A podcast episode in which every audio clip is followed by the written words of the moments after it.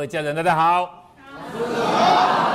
啊，我们今天来分享啊，这个专题叫“君子有九书”哈啊，这句话是从《伦理记事篇》第十六、第十章。我们再来复习一下哈啊，孔子曰：“君子有九书，第一书，四书名，听书聪，色书温，貌书公，言书忠。”四思敬，疑思问，愤思难，见得思义。哦啊，就是说听书聪，那四书明就你看的东西有没有看清楚？说视而不明呢，落陷阱了哈。视而不明，落陷阱。你看路没有看清楚，你就会啊掉到陷阱里面去啊。这是有形有相的。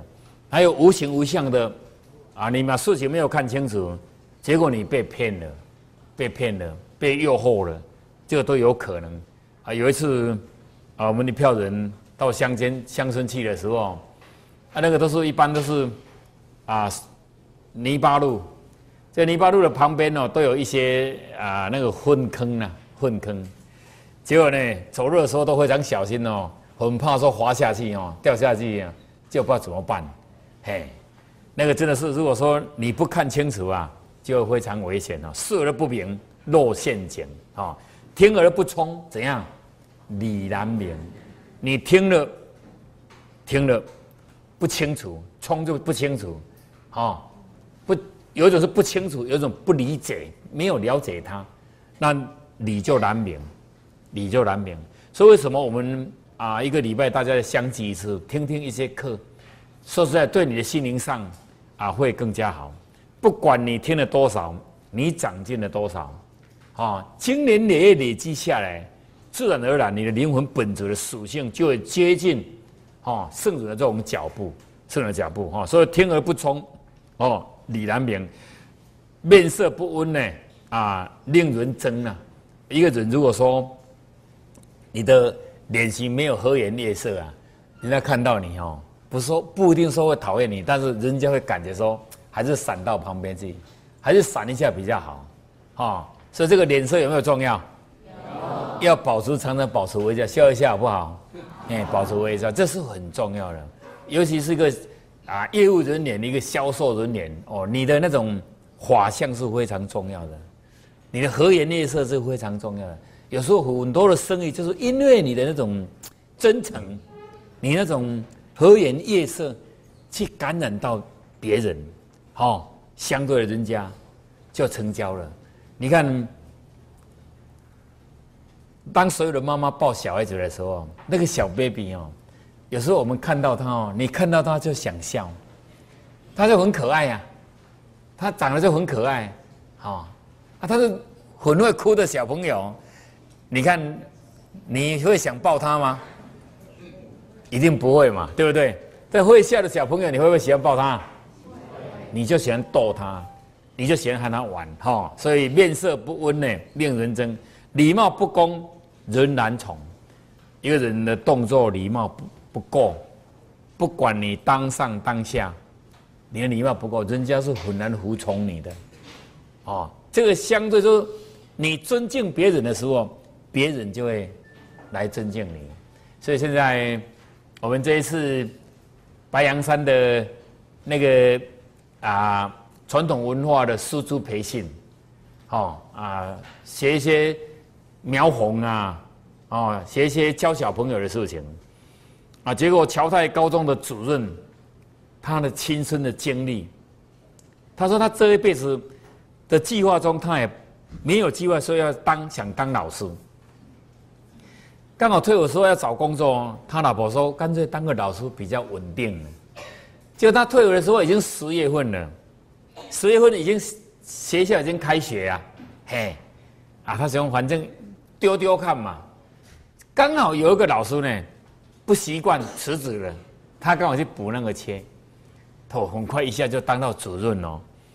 结果他引进了这传统文化啊，关于小。小朋友的素描啦，哈啊这些礼仪啦，都叫杨老师他们去带。带了之后，他现在告诉我们的老师哦，他说他要用三年的时间要来改变这所文化，这所学校的文化，所以他每天早上都会站在校门口，跟所有的小朋友问早安，各位同学大家早安，每天每天，他有选了数百个同学，训练了剩下三百位，刚好一个班。有三位的种子教师，有这三位的种子种子同学啊，去教他们的同学，啊，主任都站在校门口，哎，跟各位同学大家早安，鞠躬九十度哦，九十度，哎，就这样，所以我们女生要鞠躬，手要放在这个小腹这个地方鞠躬比较好看，那我们男生就手抓着这样好了，就在旁边这样就好了，也可以哈，这就是说啊。礼貌不攻人难从嘛，主任他就先将这个礼貌自己先做给大家看，他要用三年的时间，每天在那个校门口跟同学问早安哦，哎，这件事对我们整个这个道场来说已经算很简单了，因为我们都已经这么做了，是不是？对。前天我吃饱饭。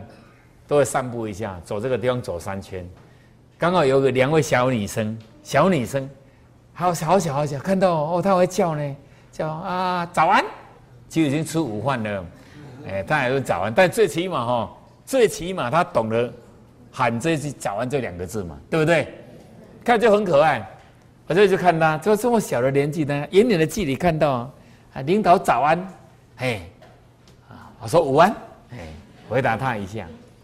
这是小朋友进入了我们这个团队之后，他看到我们大人每一个人都这么做，耳濡目染，自然而然就会了。自然而然就会，当他到学校去、到到社区去的时候，他有这个动作，人家会不会讲？会说：“我，这个小孩子很有教养哦。”我刚搬进我们社区的时候，因为我都开车开到地下室去，按照坐电梯就坐上去了。经过分几个月之后，有一次我要去拿那个杂志，结果我就从守卫那边呢，我就说问守卫说啊早安，我就问他早早安，老大就这样，我就去拿拿拿那个杂志，拿上桌，结果拿好之后，他就跟我说呢，先生，你有三个小孩哦，哦是啊，你才知道？一个老婆哦，哦是啊，嗯哎你为什么问了这样？哎。他说：“因为我在这里上班已经好几年了，三年了。跟我问早安的人有五个，包括今天的你，刚好五个。因为我没有把它组起来，今天我才把它组合起来呢。因为都有三个小孩子，每天都从这里经过，从这里经过，都会跟我说早安。我就说这是哪一家的小孩？为什么这么有礼貌？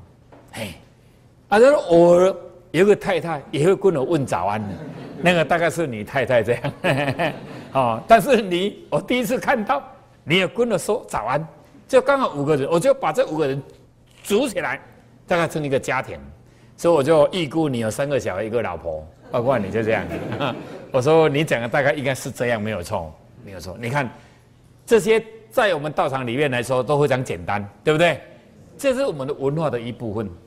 那当我们进入我们社区之后，我们就照这种生活，这是我们的生活嘛？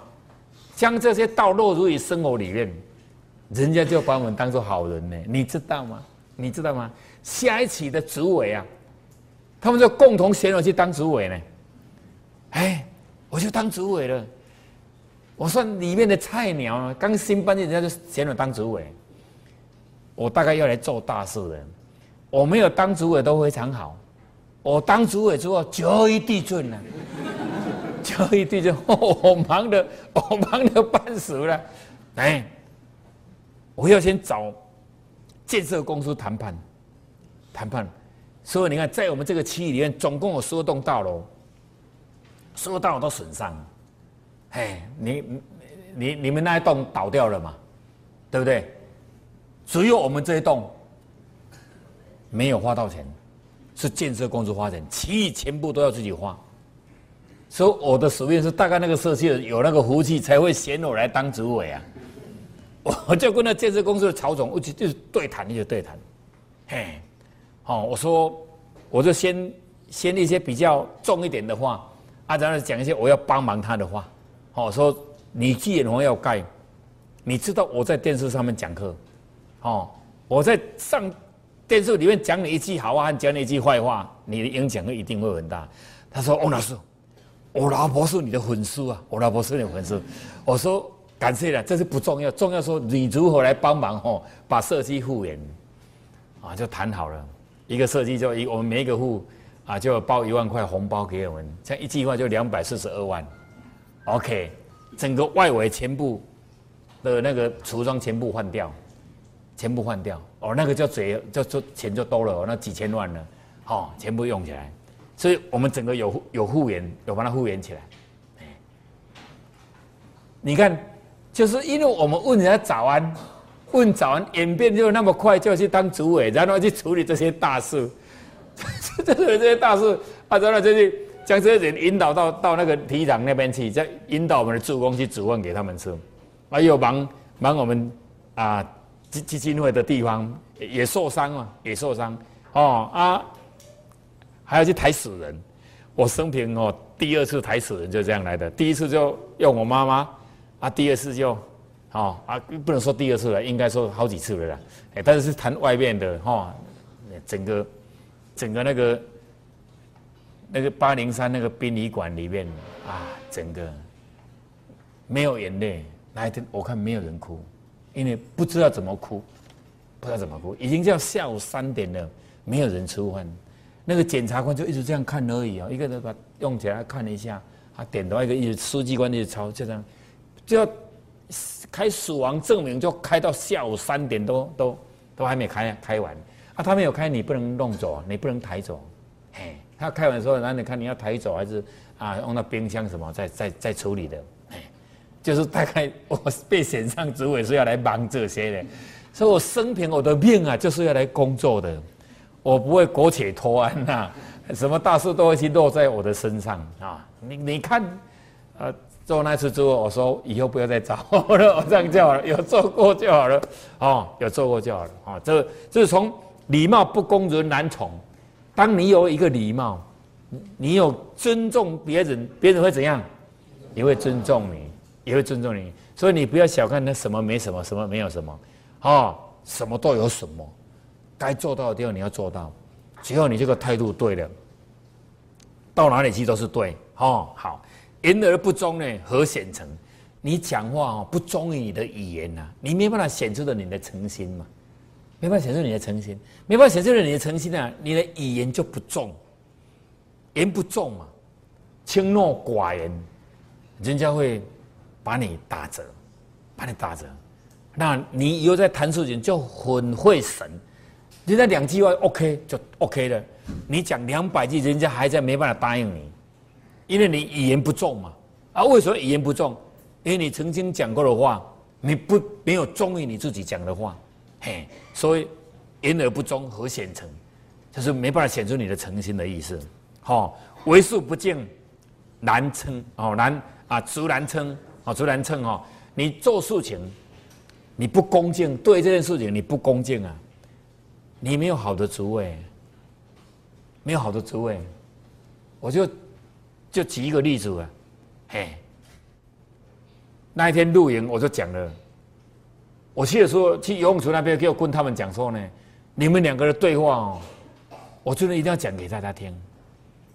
营造厂营造厂的老板要贴大理石的那个师傅跟他贴，他说我很忙，我等你。我要等几个月，我要两三个月了。好，我要等你。哎呀，奇怪，一个房屋盖起来要等这个人去帮他贴大理石。是我就问他嘛，他说我就他请一个哦，跟他贴起来大理石哦，差一公分呢，那个角度角度差一公分。他说那个房屋我直接盖好交不出去，我不敢交出去啊，我宁愿等他。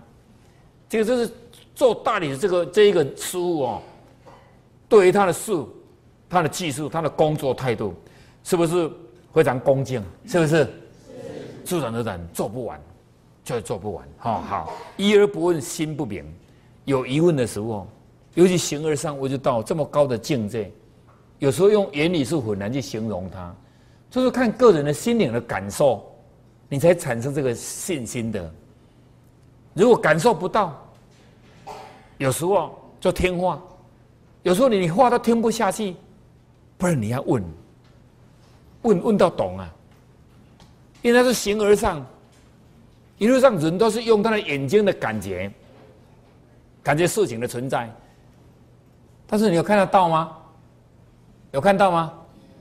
没有啊，哎呀，他说孔老夫子为什么说道不行，成佛佛一海耶？道不行啊，啊你看不到道了啊？但是孔老夫子没有说道不行呢，他推这个道很难推啊，他要乘那个竹筏到这个海上就行，哦，从我者什么人？走路嘛，走路的艺术。好，啊，他说：“你说你看不到啊，啊，他说明明有这些东西啊，有这个道的东西。我说有怀疑的时候你要问，不然你心不明，心不明啊，你跟着走就会变魔。什么魔？就是你的心魔常常干扰你，干扰你自己。诚心一下，啊，又怀疑，啊，怀疑之后撞了墙壁之后又诚心，啊，诚心之后就结果没事了，还是发生事情啊，啊，你又怀疑。”你要了解，每一个人的命运是不一样的，个人个人有个人的长处，其实只要你能珍惜你的长处，哦，应该都是会幸福的，哦，好，混而混不输然，怎样？灾祸生，哦，火烧功德林，这样非常小心。一个人生气的时候，会伤害是非常大的，哦，对外，对外，对你人际关系，对你的身体，都是很伤害。好，那个情绪变化到人到年纪到之后，身体都会不好，就常常气血气逆流嘛，血气逆流怎么会好呢？不可能好啊！哈，好，见见得贪起怎样？小人行，好，金主爱财，岂是有道？好，我们每个人都想要富贵，好，但是如果不正当的方式，我们宁愿不要。说实在的，不管你有多少，有时候你把它回想一下，人的一生哦，都是差不多了。你有多少和没有多少都是差不多了，哎，因为幸福是一种态度，它不是一个目标。这个当下，如果你能把握它，就幸福了。这个当下你没办法把握它，你也期待你的幸福在后边，你永远得不到幸福。每一个当下，就像你今天在听我讲课嘛，我我认为我很幸福呢，因为我讲课有人要听嘛。但是你也要感觉你很幸福啊，你可以听名嘴讲课，是不是很幸福？是。所以你这一个这一个钟头，你会去分享的，一个很用心的老师，他的一生的经历，读了那么多的书。他的领悟经历来分享给你听，一个钟头，只要你听懂一句话，你就可以很幸福了。一辈子就是你一堂课只要听一听懂一句话就好了。这一句话你听懂了之后，你有内化，有落实你的行动，你就很幸福了啊。还等待哪一天幸福？等待哪一天幸福？永远不可能幸福。所谓幸福，它是一种态度，它不是一个目标。很多人说我我以后一定要完成什么，这那时候才会幸福，会幸福吗？我这辈子一定要盖一个很大的别墅哦啊，很大的别墅啊，也真的到时候真的有盖的。那时候你已经八十二岁了，嘿，走路很困难，爬到二楼也很难爬，三楼也爬不上去啊。结果祖先放在五楼，现在都用遥控的。哦，祖先有空下来吃，我爬不上去。我听了一个老太太说，我现在都叫祖先下来吃啊，看他们吃完就换我吃这样，我爬不上去呀。哎，你的命运到最后住了什么房？住什么房？孝亲房，就是在楼梯的下面旁边那个角落叫孝亲房，一楼就孝亲房嘛，对不对？啊，孝亲房又设在哪里？楼梯旁边那个地方，哎呀，人生好可怜。那个还起那个名字那么好听，叫孝亲房，哎，因为那个角落算最好的，好可惜。所以希望你是幸福的。什么叫幸福？就是每个当下你能把握的，那个就是幸福，知道吗？不要期待你那个目标的幸福，那是不对的，不对的。哦，好，那我们今天还要来谈这个冒书功。冒书功，哦，你你的动作对人事物的当下，你的脸型所展现出来，有没有那种恭敬的心？那尊诚是很重要。你有那种恭敬的心呐，展现出来一貌，展现出来形于外嘛。诚于内，形于外出来的，所以你这个人有没有诚心呐？有没有诚心呐？哦，有没有真心呐？有没有真诚啊？你不要装啊！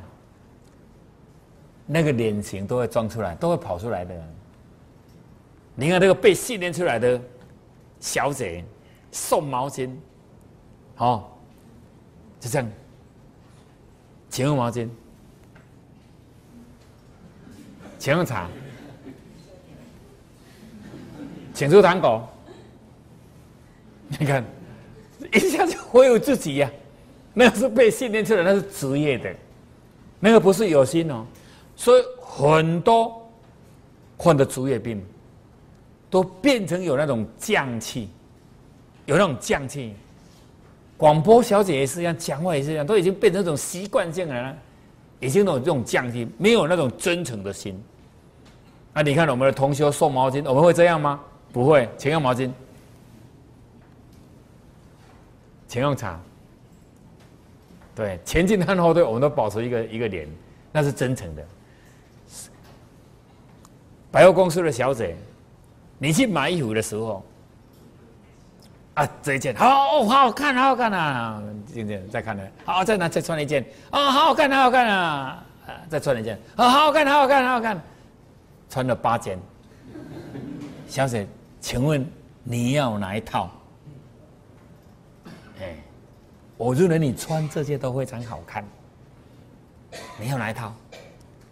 当下你说我不太满意呢，本来还个笑脸。哦，你走掉之后，那边叠衣服折衣服啊。你看，如果你是真诚的，哎，没关系，小姐没关系，你留留下电话，下一次如果有新的货来，我再打电话给你，好，因为一季一季都不一样，好，搞不好下一季来就有适合你的，那不是很好吗？对不对？对，你为什么要一下子受到影响？你知道吗？你刚才那个别人都没有听到，但是那个电波有没有送过去？有。那个人下次来看到你的脸就不一样了，因为你上次吐过两个浊气给他，他等下次来的时候也吐两个浊气给你，那个是相对的，那是相对的哦，你要非常注意。所以希望你平常出来流露出来的，出自你内心的都是真诚的。你既然服务别人，买卖不成啊，怎样？人力在。我们学习传统文化的人，是学习圣贤的脚步。既然学习圣贤的脚步，你就是普度众生啊，就是爱众生。有买成就买成，没买成人力在，下次还会来嘛？为什么一次都一定要把它断掉呢？你知道你骂人的时候，你没有没有那个哦，你骂人的时候，你你人家看不到，没有听到，你不知道哦。人散播出来，出自于内心散播出来那种磁场，那是可以感应到的，是可以感应到的。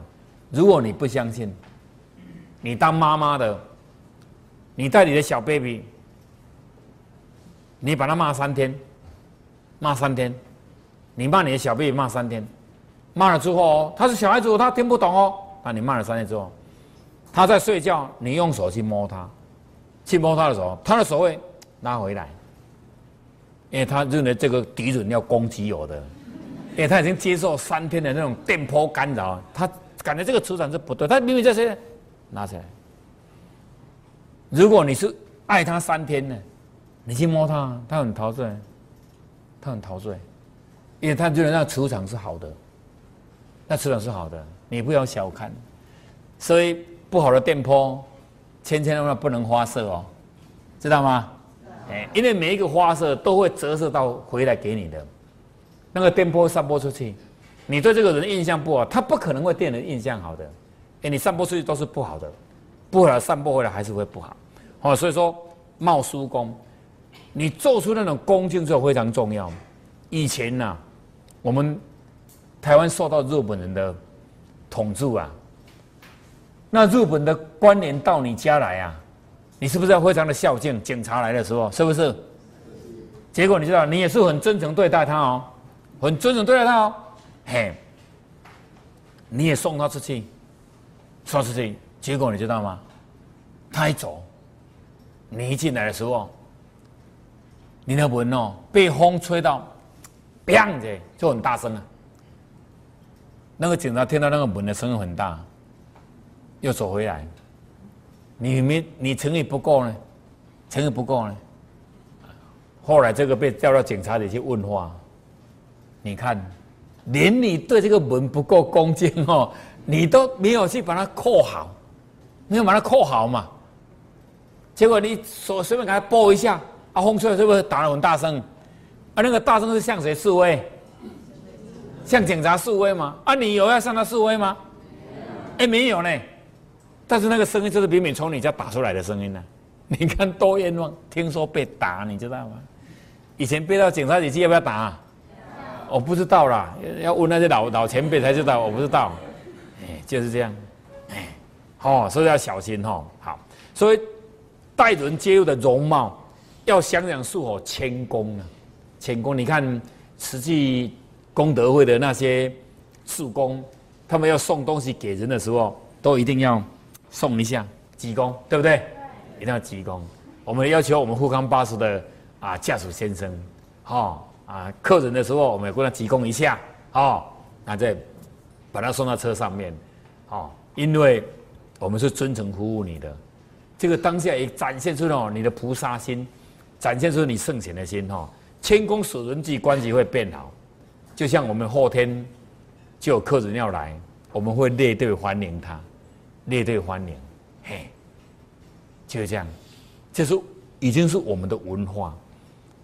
在列队欢迎的时候，你是被派来的，强迫来的，讨厌来的。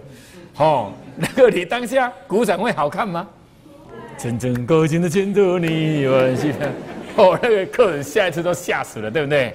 哦，没有，然后我们要真诚的，真正高兴的看到你，满心欢喜的欢迎你，欢迎，OK，就这样，欢迎哦，哦，不一样，我要感觉他们每一个人，每一个客人来跟我讲说，他们都非常感动，都非常感动。所以，我们这些鼓掌部队的这些家人哦，真的，你们都已经在塑造了一个传统文化呢啊，在这基层的啊这种学习的这种功力，这种东西，我跟你讲，你不能小看，不是两天三天。你看，我今天去台北，我昨天也去台北，今天也去台北，啊，坐同一班高铁，嘿，啊啊啊，上电梯的时候呢，因为我很少坐高铁。